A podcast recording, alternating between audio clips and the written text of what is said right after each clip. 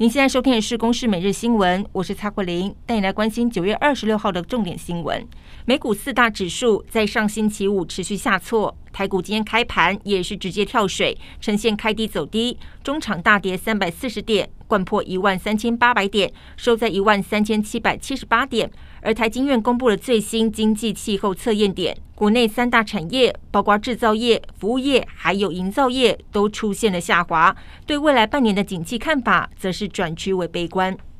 国内新冠病毒疫情今天是新增了两万八千五百一十三例的本土个案，有五十六例的死亡，其中有一例是七个月大的女婴，从确诊到死亡只有四天。而本土个案比起上星期是多出了百分之一。疫情指挥中心指挥官王必胜表示，推测现在的疫情仍旧处于高原期。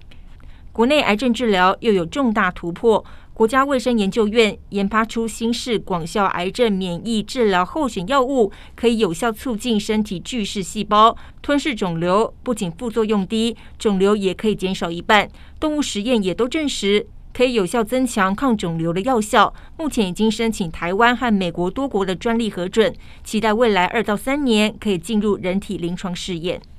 台北市长选战，国民党参选人蒋万安的发言人李德维指，民进党的陈时中只有牙医师，连医师都谈不上的这件事情，表达致歉。不过陈时中不买单。批评以此伤及行业并不好，而无党籍参选人黄珊珊昨天在台北市立大学举行竞选总部成立，被质疑行政不中立。黄珊珊则强调一切合乎法规。至于遭资深媒体人周玉蔻爆料涉入蒋万安的父亲蒋孝严绯闻案的张淑娟，今天是到北检提告，周玉蔻也是到北检向张淑娟来道歉，而蒋万安则表示选举要有底线，不该牵连无辜。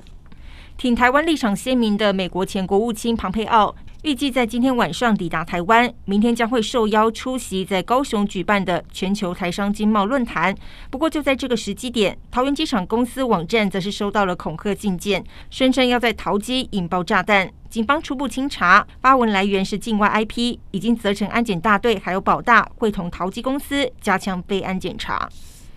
俄罗斯颁布军事动员令，以加强对乌克兰的战事之后，国内多处掀起抗议潮。光是二十四号一夜之间，就有七百四十人被逮捕。而这一份动员令，对于战事中自愿投降或是拒绝从军者，最高是可以处十年监禁。在当地二十四号，俄罗斯与乔治亚的边境，就有大约两千三百部的车辆在等待跨境。民众声称已经排队三天，因为没有人知道明天谁会收到命令。以上由公视新闻制作，谢谢您的收听。